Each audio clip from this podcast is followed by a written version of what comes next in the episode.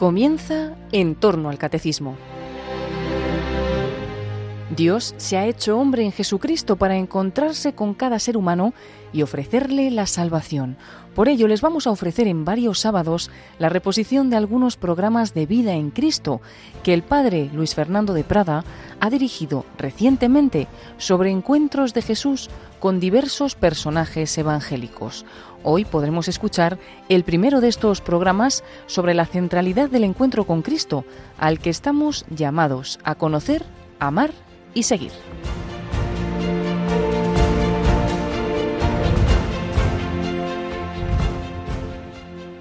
Un cordialísimo saludo, muy querida familia de Radio María, que es la vida cristiana, vivir en Cristo.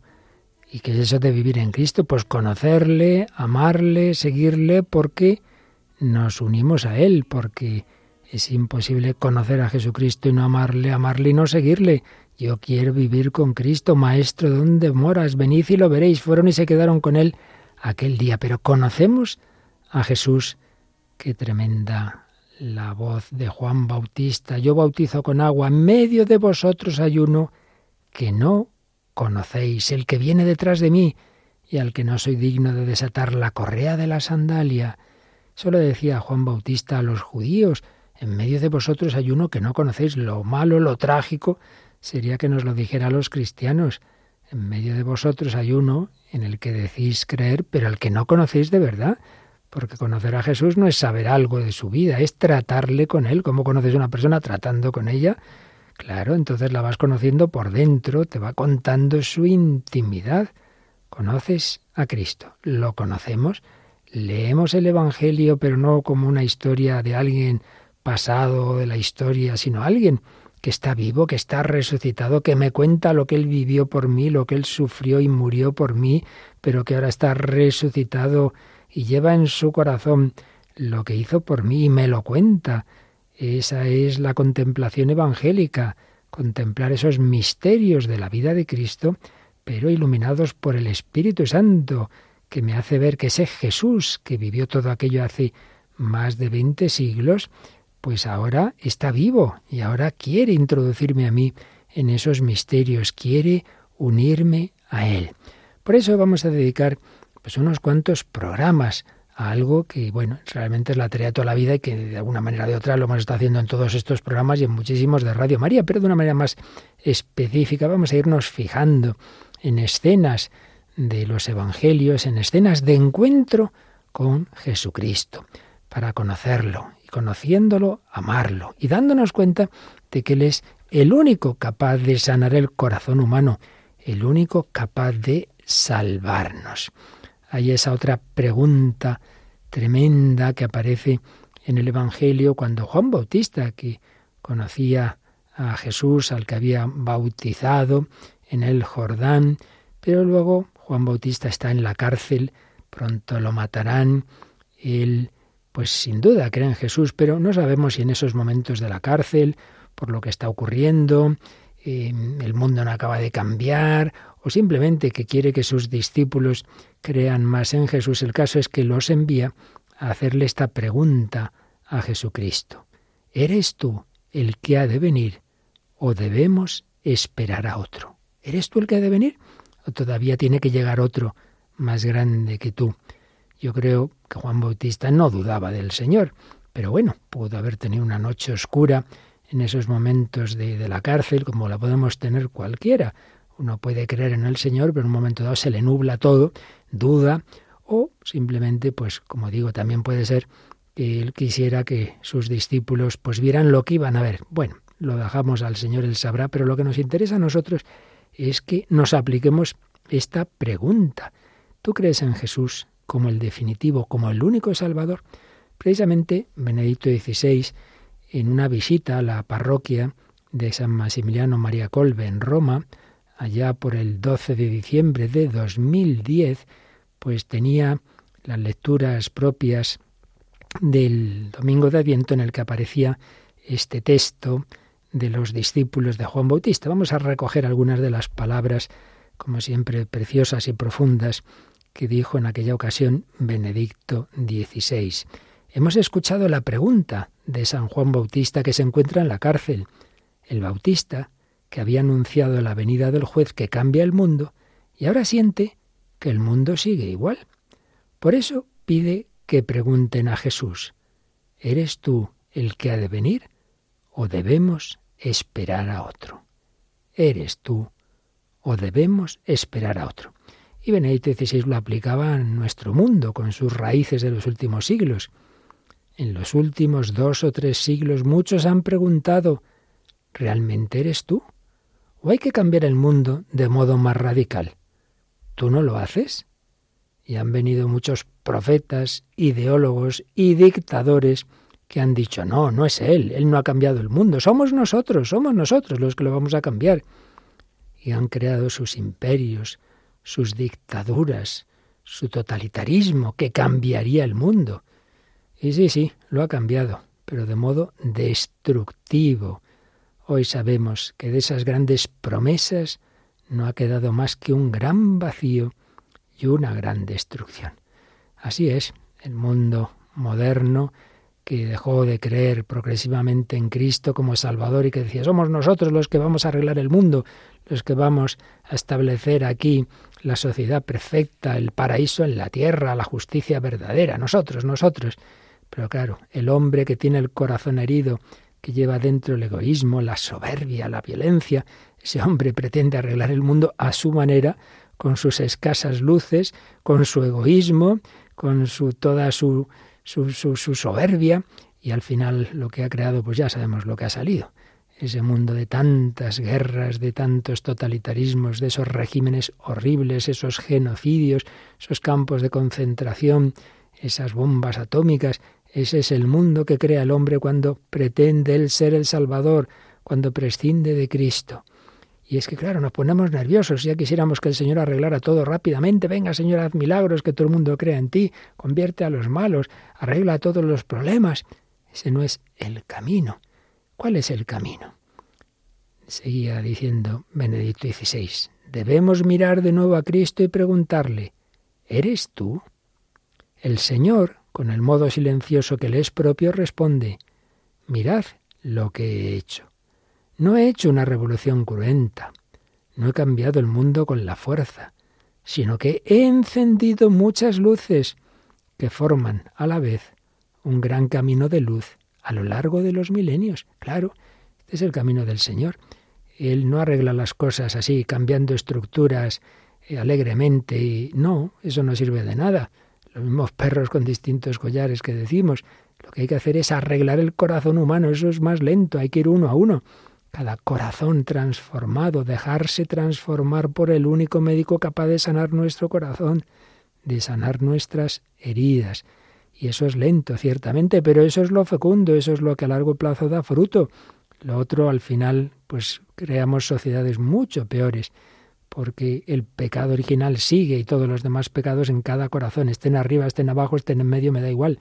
En cambio, el Señor va transformando los corazones, una revolución lenta, encendiendo luces. Y ponía tres ejemplos. Estaba en la parroquia de San Maximiliano Colbe, pues ahí tenemos, el Señor no impidió que hubiera esa Segunda Guerra Mundial, esa invasión de Polonia, por un lado por Alemania nazi, y por otro lado por la Rusia soviética no lo impidió, pero lo que hizo fue que en esos terribles campos de concentración hubiera un padre Colbe, hubiera una Edith Stein, hubiera personas que con sus luces de amor, con sus gestos de amor o entregando la vida directamente por otro, como el padre Colbe, fueran una luz en medio de esas oscuridades. El padre Colbe, que se ofreció para morir de hambre a fin de salvar a un padre de familia, lo salvó Salvó a esa familia, le devolvió a su padre. ¿En qué gran luz se ha convertido? ¿Cuánta luz ha venido de esta figura? Y ha alentado a otros a entregarse, a estar cerca de quienes sufren, de los oprimidos. Y ponía otro ejemplo, el famoso padre Damián de Beuster, o como se diga, el padre Damián de Molokai, pues el Señor de nuevo no impidió que hubiera lepra, no curó a todos los leprosos de esa isla, pero les envió a un hombre entregado, a un hombre cuyo corazón ardía de amor a Cristo y a los más necesitados, pobres y enfermos, que se fue a vivir con ellos. y que al cabo del tiempo se contagió y murió de lepra. Es un ejemplo de lo que ha hecho el Señor. Dios estaba en el cielo pues muy a gustito y ha bajado a esta Molokai que es el nuestro mundo y se ha dejado contagiar, por así decir, no del pecado obviamente, pero sí de las consecuencias del pecado en él. Lo hemos matado. Él ha sido ese leproso herido por nuestros latigazos, por, por toda la pasión, por tantos disgustos.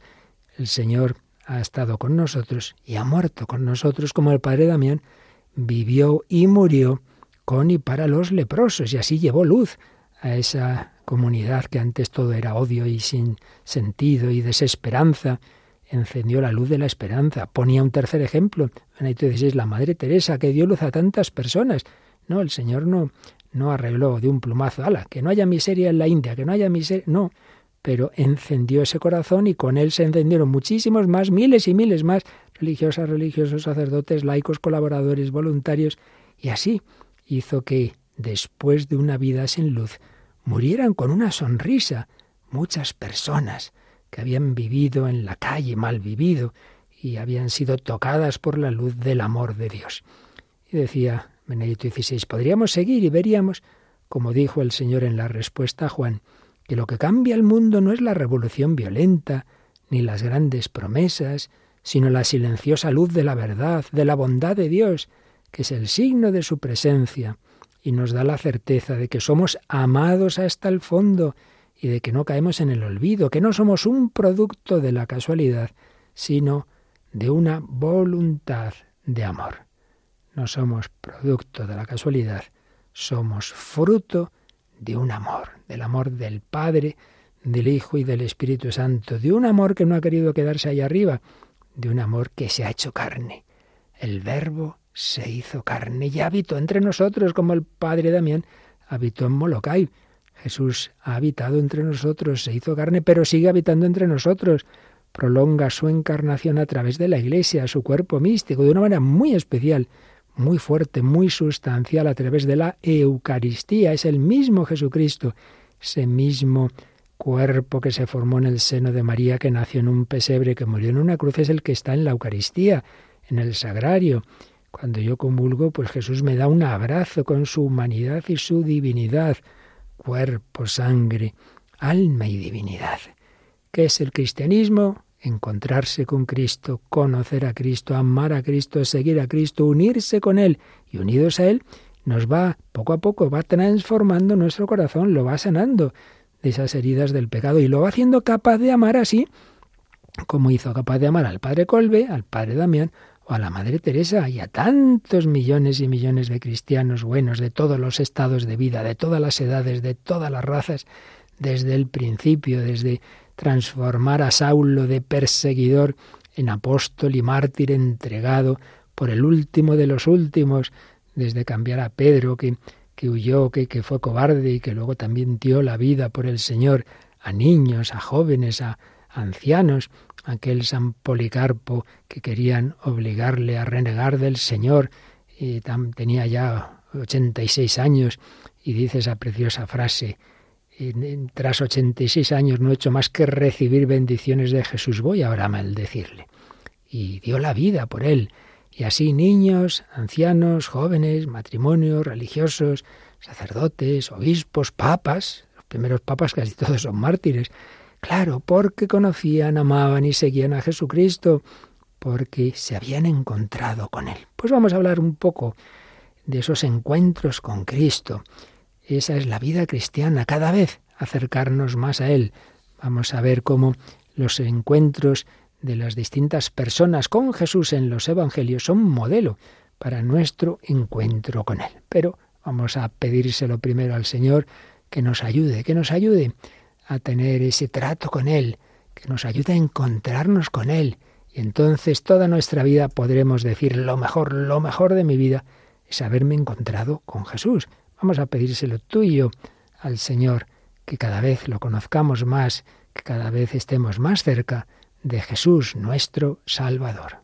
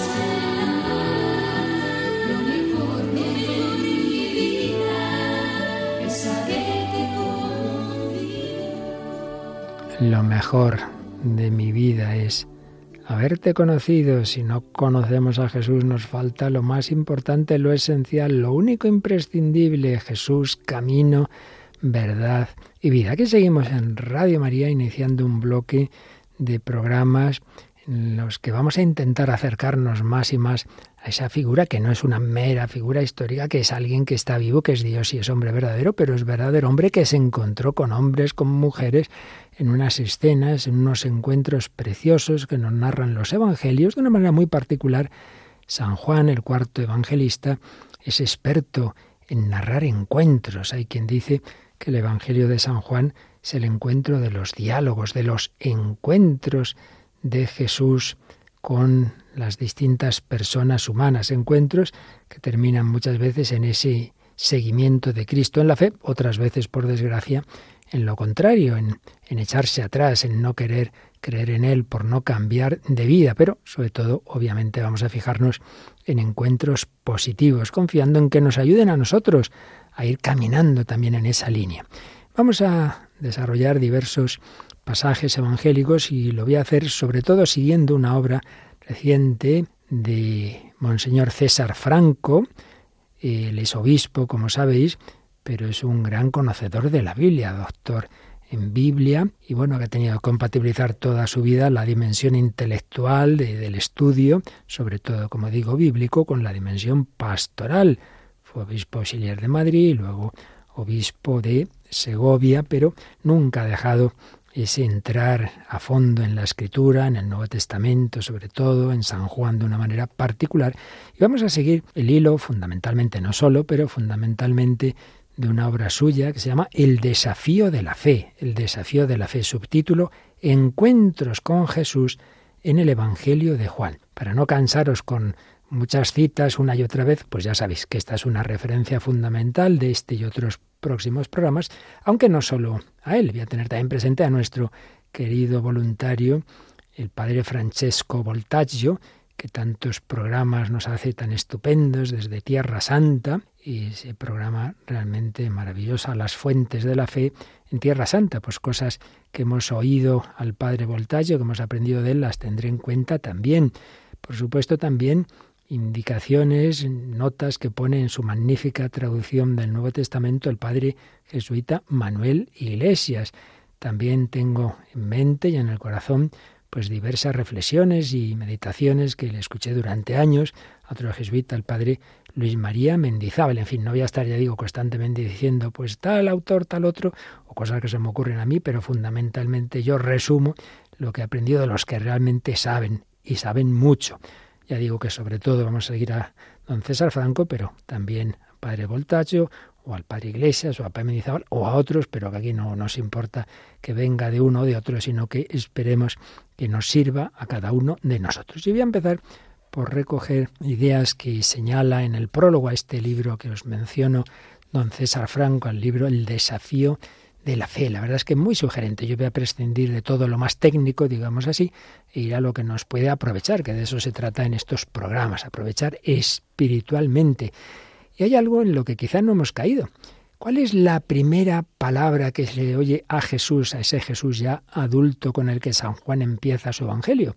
Porque así como San Mateo y San Lucas nos hablan de la infancia de Jesús, San Juan no. San Juan empieza, bueno, empieza con el prólogo, el maravilloso prólogo de su Evangelio, que nos habla del misterio del logos, del verbo, del verbo que se hizo carne. Si me preguntan una frase con la que me quedaría de la Biblia, diría esa, Juan 1.14. El verbo se hizo carne y habitó entre nosotros. Pero después de ese prólogo, pues ya nos introduce en la vida pública de Jesús. Juan Evangelista era discípulo de Juan Bautista y pues enseguida conoció a Jesús. Segurísimamente él junto con Andrés son los dos primeros apóstoles que conocen a Jesús, que son llamados por él, porque Juan Bautista ya pues les había ido preparando. Pues bien, en la introducción o prólogo a este libro de don César Franco, El desafío de la fe, nos recuerda el autor que las primeras palabras de Jesús en este Evangelio de Juan son ¿qué buscáis? Juan 1.38, cuando Andrés y seguramente Juan Evangelista pues les ha dicho Juan Bautista, ese es el Cordero de Dios, ese es aquel del que yo os hablé. Entonces se van detrás de él. Jesús va por delante, claro, están viendo su espalda. Pedro de repente, Jesús ve que le siguen, se vuelve y les pregunta, ¿qué buscáis? ¿Qué buscáis? Y señala don César que es curioso cómo esta pregunta es muy parecida a la que al final del Evangelio, cuando la Magdalena está llorando ante la tumba de Jesús, que ha resucitado, pero ella cree que lo han robado y está ahí llorando, buscando ese cadáver, ese cuerpo de Jesús, y no se da cuenta de que el que ella cree que es el jardinero es Jesús resucitado. Y Jesús le pregunta a la Magdalena, ¿a quién buscas? ¿Qué buscáis? Dice Jesús a los discípulos. ¿A quién buscas? Le dice Jesús a la Magdalena. ¿A quién buscáis? Parece preguntar a quienes toman su evangelio en las manos, a cada uno de los lectores del Evangelio de San Juan. ¿A quién buscáis? Parece preguntarnos Jesús, sugiriendo que el hombre es un permanente buscador, claro que sí. Todos llevamos, cuántas veces lo hemos visto en muchos programas, todos llevamos dentro ese deseo de plenitud, ese deseo de felicidad, ese deseo de algo más, ese deseo que tenía Zaqueo. Y por eso, aunque tenía dinero, aunque tenía de todo, tenía familia, tenía su casa, sí, pero le faltaba algo. Por eso cuando oye hablar de que ha llegado a Jericó Jesús, tiene un gran deseo de conocer a Cristo y aunque hace el ridículo subiéndose al árbol, no le importa, él quiere conocer a Jesús. Y cuando Jesús le dice, Zaqueo, baja pronto, es necesario que hoy yo me aloje en tu casa, Zaqueo, baja encantado, qué felicidad, le faltaba algo, también ahí hay un encuentro precioso con Jesús. Pero volvamos al prólogo de don César. El deseo de felicidad devora al hombre por dentro y no para hasta saciarse. Y Jesús, como dice San Juan, Juan 2.24, conoce lo que hay dentro de cada hombre. No necesita que nadie se lo diga. Él sabe realmente lo que bulle en nuestro interior, lo que hay en cada hombre, sus motivaciones profundas, lo que le pone en camino o lo que le impide creer. Jesús sabe que somos ciegos, paralíticos, siempre pobres, mendigos y pecadores, y porque conoce los entresijos del alma humana, sale a su encuentro para hacerle esta pregunta. ¿Qué buscas? ¿Qué buscas? Pero para plantear esta cuestión con palabras humanas y no solo con susurros o gritos en el corazón. como lo hacía antes de encarnarse, como lo hace Dios con todos aquellos que no han tenido todavía la oportunidad de conocer a Cristo, unos, unas inspiraciones interiores. No, no, Jesús ya de una manera mucho más explícita, con palabras y gestos humanos. Por eso el Hijo de Dios se hizo hombre. Como dice la Gaudium et Spes del Vaticano II y tantas veces repetía San Juan Pablo II, al hacerse hombre, Cristo se ha unido en cierto modo con todo hombre. Por eso podemos decir que siempre es contemporáneo, desde que puso su morada entre nosotros, sí. La traducción de, de ese Juan 1.14 es el verbo se hizo carne y puso su tienda de campaña entre nosotros. Quiso mirarnos a la cara con nuestra propia carne, dialogar, descansar, comer, vivir y morir con nosotros. Quiso cansarse, estar sediento, pasar hambre, solicitar como un hombre más la compañía en la soledad, que llegó a ser terrible. Recordemos cómo en Gesemaní pide a Pedro, Santiago y Juan que le acompañen y estos se duermen. Y cómo en la cruz Jesús dijo que tenía sed y sintió, sintió, no es que fuera así en lo hondo de su alma, pero sintió como el desamparo del Padre, Dios mío, Dios mío, porque me has abandonado. Como dice la carta a los hebreos, con gritos y lágrimas pidió a quien podía hacerlo, al Padre, ser liberado de la muerte, para así compadecer con nosotros en nuestras pasiones, en nuestros sufrimientos, en nuestra muerte. Sí, Jesús se dirige a cada uno de nosotros desde dentro, sabe por experiencia lo que es la vida humana. Pero Jesús no solo pregunta, ¿qué buscáis? No solo hace preguntas, sino que da respuestas, respuestas de valor absoluto, capaces de saciar para siempre la búsqueda del hombre.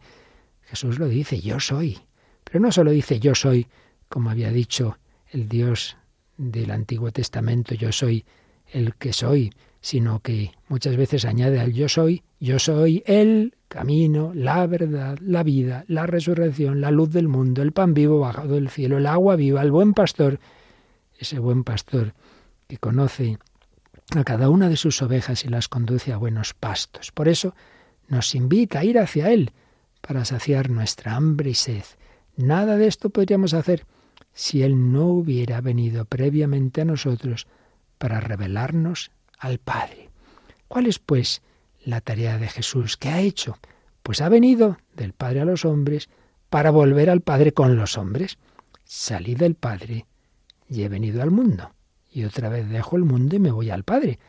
Dice Jesús en la última cena, Juan 16, 28. Por eso, la vida de Jesús es un venir de Dios, del Padre, para volver a Dios, pero para volver con nosotros. Y Juan, el autor de este Evangelio, del cuarto Evangelio, ha sido testigo de su vivir entre nosotros. Por eso señala don César Franco que está muy clara la intención de este cuarto Evangelio. Como termina, dice, muchos otros signos que no están escritos en este libro hizo Jesús a la vista de sus discípulos. Estos, estos signos han sido escritos para que creáis que Jesús es el Mesías, el Hijo de Dios, y para que creyendo tengáis vida en su nombre. Juan 20, 30, 31. Por tanto, el Evangelio quiere conducirnos a la fe en Jesús. ¿Para qué? No solo para creer con la cabeza, sino para que participemos de su propia vida. Para que creáis que Jesús es el Mesías, el Hijo de Dios, y para que creyendo tengáis vida en su nombre. Participar de su vida. Ahora bien, no basta con que Jesús quiera, hace falta que nosotros queramos.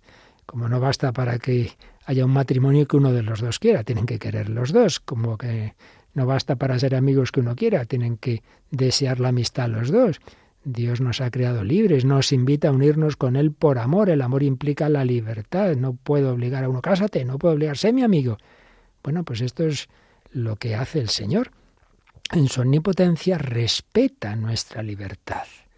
Por eso Jesús viene a este mundo, un mundo que San Juan ve dividido entre la luz y las tinieblas, que existen dentro y fuera de nosotros. También dentro de nosotros hay una zona todavía de tinieblas. Si no quedara nada de tinieblas, que decir que ya estábamos totalmente santos, purificados para irnos al cielo. Nunca, nunca hubo tinieblas en el corazón de María, pero sí en el nuestro. De, de ahí que en el Evangelio aparece mucho este tema, el Evangelio de San Juan sobre todo, de la luz que brilla en la tiniebla. Eso aparece ya en el prólogo de San Juan. Una luz que quiere liberar a los hombres del poder de las tinieblas, conducirnos a la luz.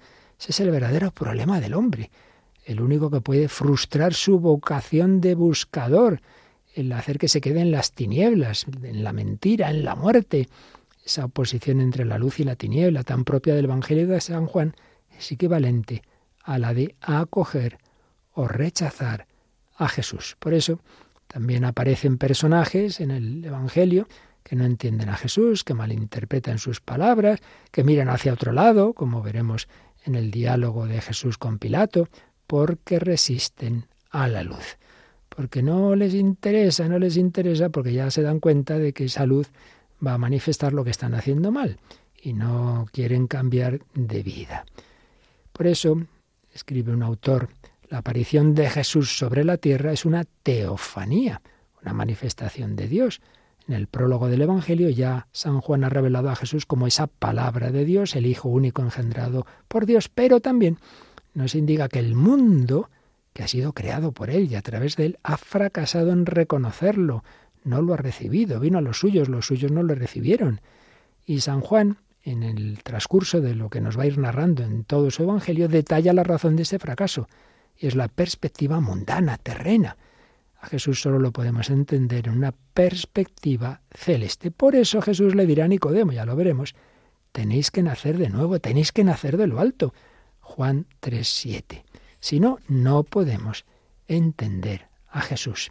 Necesitamos nacer de nuevo, un nuevo nacimiento. Para eso necesito una vida nueva, una gracia nueva, que ese es el Espíritu Santo que Jesús nos comunica, que nos ilumina. Por eso dirá San Pablo, solo por el Espíritu Santo podemos decir Jesús es Señor. Bueno, yo aquí estoy mezclando lo que escribe don César Franco con lo que me va viniendo a la mente o con otros autores, pero ya repito que aquí no se trata de hacer una tesis muy precisa, sino bueno, recoger lo mejor de unos y de otros para que nos pueda ayudar a todos a acercarnos al Señor.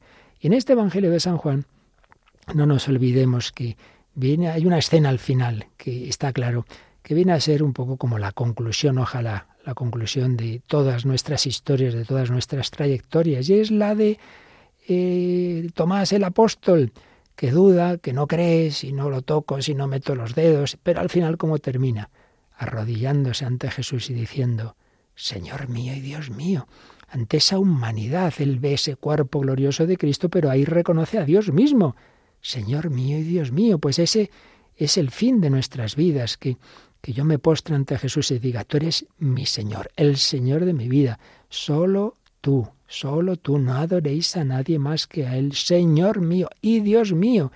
Yo creo en Dios, sí, en el Dios hecho carne, en este Dios que tiene corazón, en este Dios que tiene llagas, unas llagas de amor.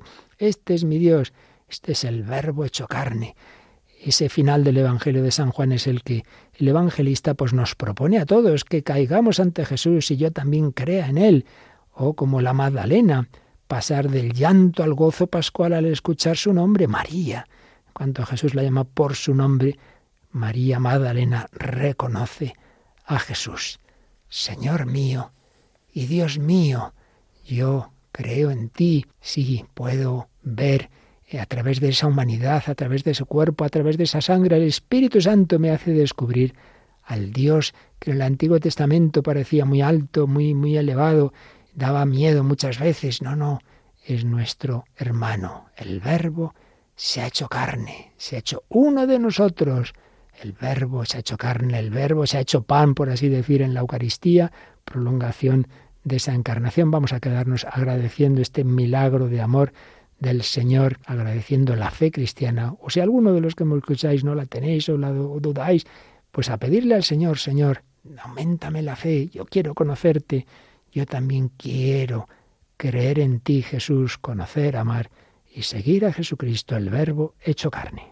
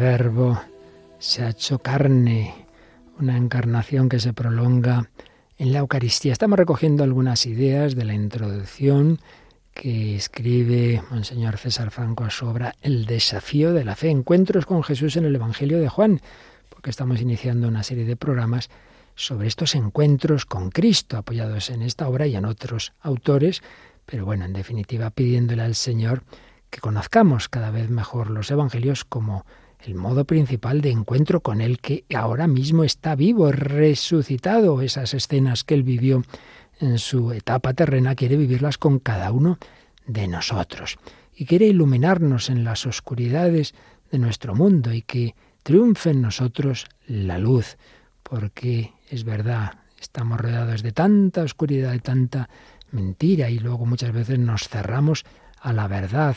Nos cuesta aceptarla, incluso a sus discípulos como Santo Tomás, pues que tuvo ese acceso, digamos, de, de escepticismo, de agnosticismo, si no lo veo, si no lo toco, si no meto los dedos en sus llagas, pues sí, le parecía imposible que, que aquel crucificado hubiera resucitado. Pero así termina el Evangelio de San Juan. Bueno, todavía quedará algo más que ahora recordaremos. Ese encuentro con Cristo de la Magdalena, ese encuentro con Cristo de Santo Tomás, Señor mío y Dios mío. Jesús dirá en Juan 10, 10, he venido para que tengan vida y la tengan abundante. La fe en Jesús nos da la verdadera vida, la vida eterna que comienza ya aquí. La vida eterna no simplemente es lo que hay después de la muerte, no, no es la vida de Dios en nosotros, que empieza aquí, se nos comunica por la gracia santificante que llamamos a través del bautismo y otros cauces, pero que está llamada a ser una vida eterna también después de romperse ese velo de la fe, entrando a través de la muerte en lo que es ya la visión, a veces necesitados de, muchas veces seguramente, de purificación en el purgatorio. Pero lo importante es eso, que hayamos acogido a Jesús, que no nos quedemos fuera de Él. Es lo que pide Jesús. Padre, este es mi deseo, que los que me has dado estén conmigo donde yo estoy y contemplen mi gloria, la que me diste, porque me amabas antes de la fundación del mundo. Son palabras de Jesús en lo que llamamos la oración sacerdotal en la última cena, Juan 17, 24. ¿Cuál es el deseo de Jesús? Que los que me has dado estén conmigo, conmigo, donde yo estoy, y contemplen mi gloria, la que me diste, porque me amabas antes de la fundación del mundo, claro, porque el Hijo es eterno como el Padre. Antes de crear el mundo ya estaban los tres, no solo los dos, los tres, el Padre, el Hijo y el Espíritu Santo. Pero nos crea y se hace uno de nosotros el Hijo para invitarnos a vivir en esa familia de la Santísima Trinidad. Pero, repetimos, hay que acogerla, hay que decir que sí, no basta que Él quiera. Y esa es la fe. La fe no simplemente es creer con la cabeza, sino que es acoger a Jesús. En San Juan, la fe es equivalente a acoger a Cristo en la propia vida. Acoger y creer en Jesús son verbos sinónimos, ya desde Juan 1.12. Entre Jesús y el creyente que se adhiere a él, se establece una corriente de vida que fluye entre ambos. El que tenga sed que venga a mí y beba el que cree en mí, grita Jesús en Juan 7, 37, 38.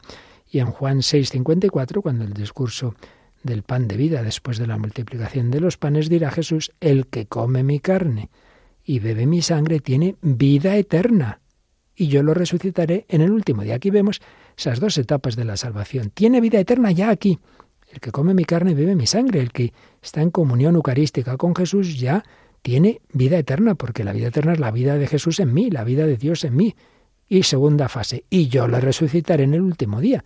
Ya tengo aquí vida eterna, pero la plenitud de la salvación será cuando todo mi ser, cuerpo y alma, resucitado el cuerpo como el de Cristo, por esa gracia que viene del cuerpo glorioso de Cristo que se nos comunica a todo el cuerpo místico que ha querido vivir, sufrir y morir unido a Él, pues recibirá esa misma participación de su gloria. Pero, repito, todo esto en relación personal con cada uno de nosotros. Por eso, en el Evangelio de San Juan y en otros evangelios también, pero de una manera muy clara en San Juan, aparecen distintos personajes que sin perder su carácter histórico representan simbólicamente diversas actitudes de personas.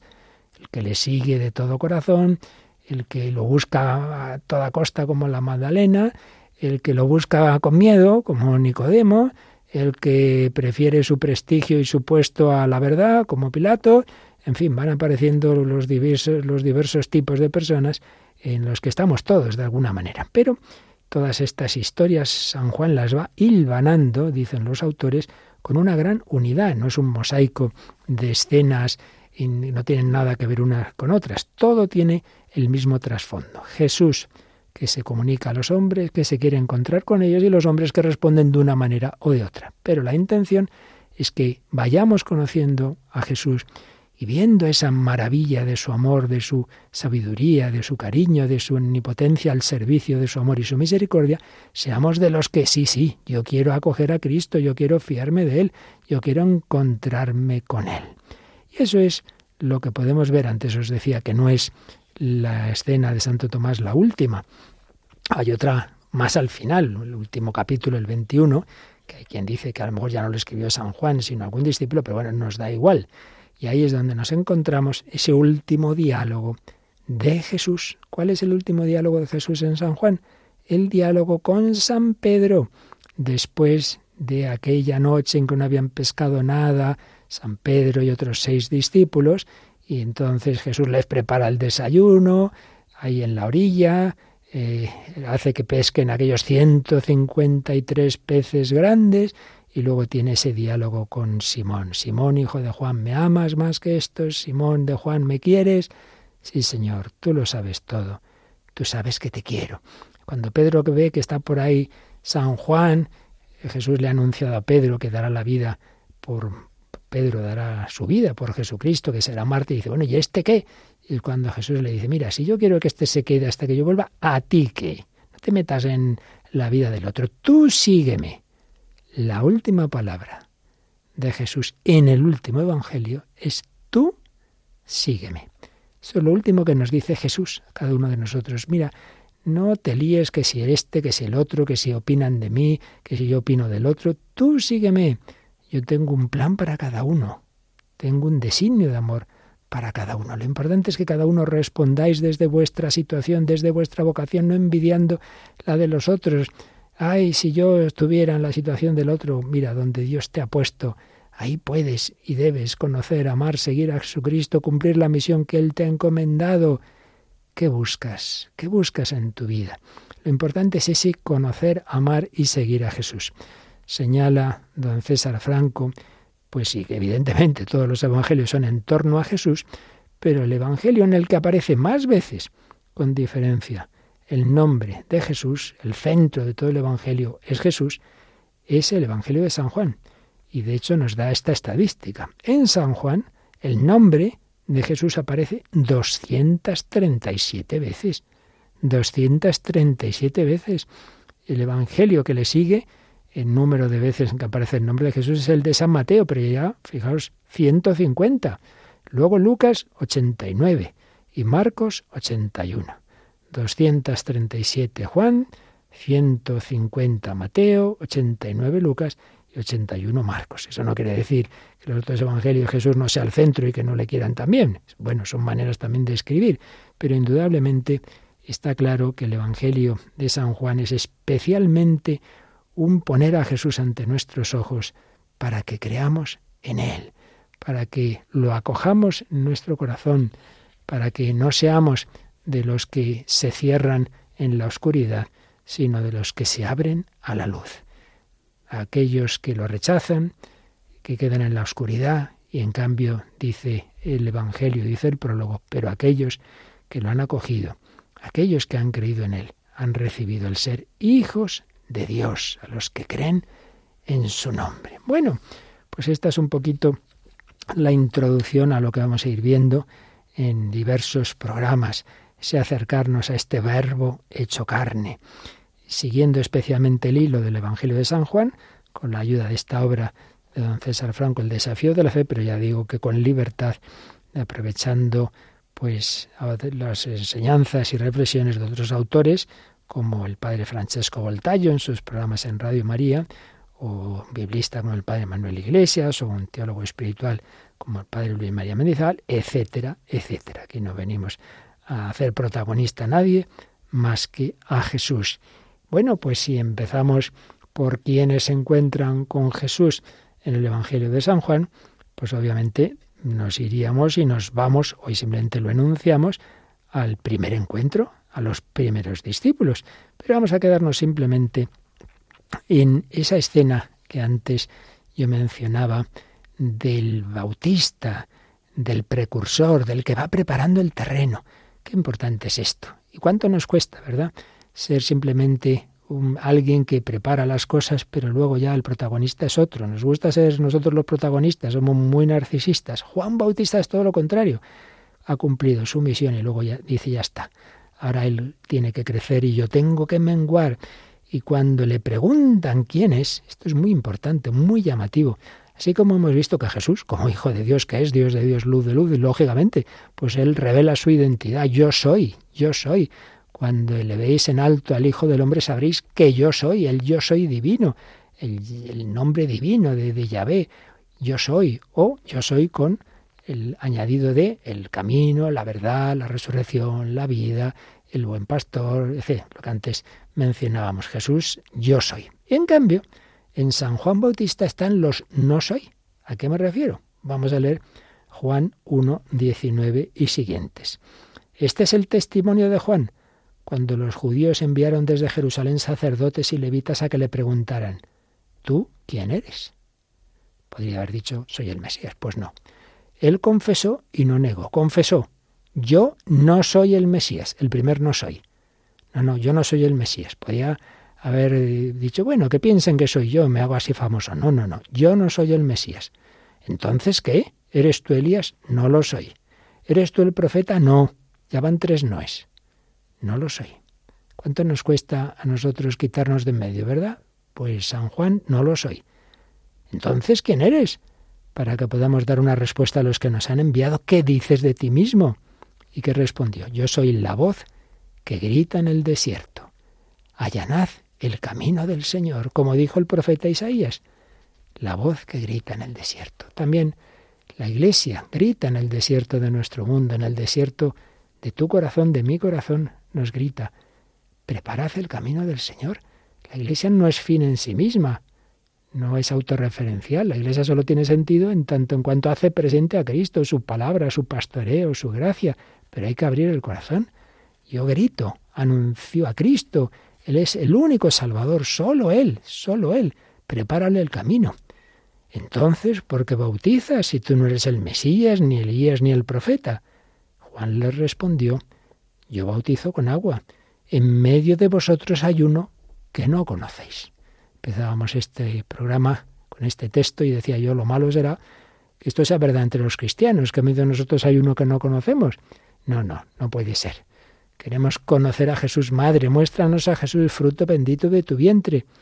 En medio de vosotros hay uno que no conocéis, el que viene detrás de mí y al que no soy digno de desatar la correa de la sandalia. Claro que no, porque Juan es un gran profeta, pero es hombre.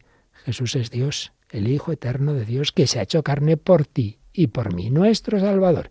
Pues seguiremos en próximos programas, ya iremos a la primera escena, al encuentro de Jesús con los primeros discípulos, a la vocación de los primeros apóstoles.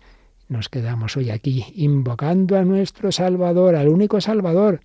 ¿Eres tú el que ha de venir o tenemos que esperar a otro? No, no, no tenemos que esperar a ningún otro.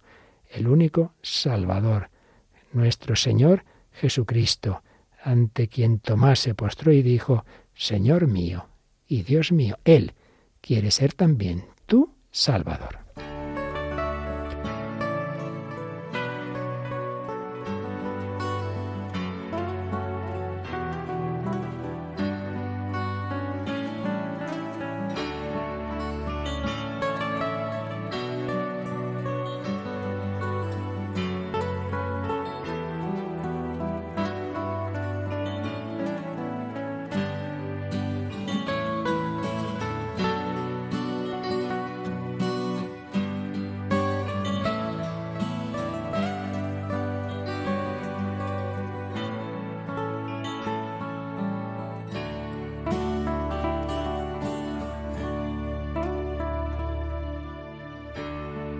aquella quien sufre en su soledad, no debes temer,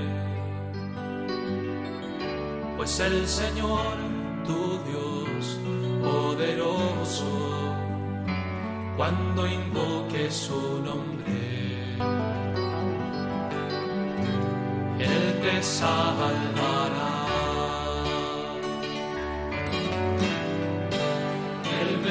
Y te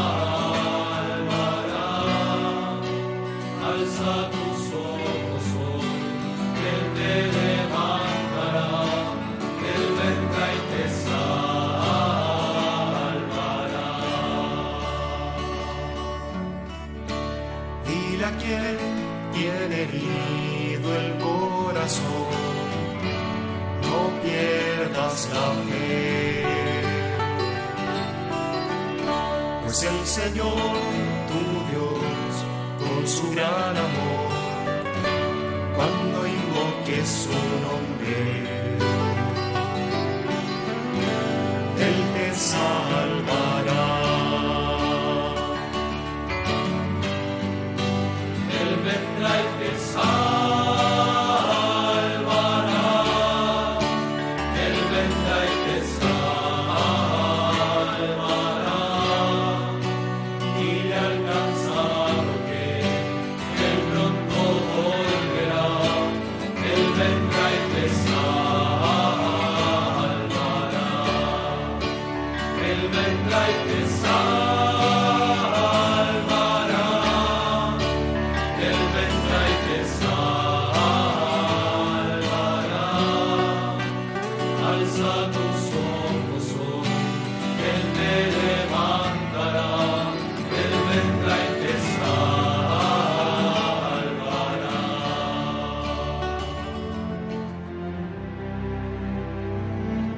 Así finaliza en Radio María en torno al catecismo. Dios se ha hecho hombre en Jesucristo para encontrarse con cada ser humano y ofrecerle la salvación. Por ello, les hemos ofrecido y seguiremos ofreciendo en varios sábados la reposición de algunos programas de vida en Cristo que el Padre Luis Fernando de Prada ha dirigido recientemente sobre encuentros de Jesús con diversos personajes evangélicos.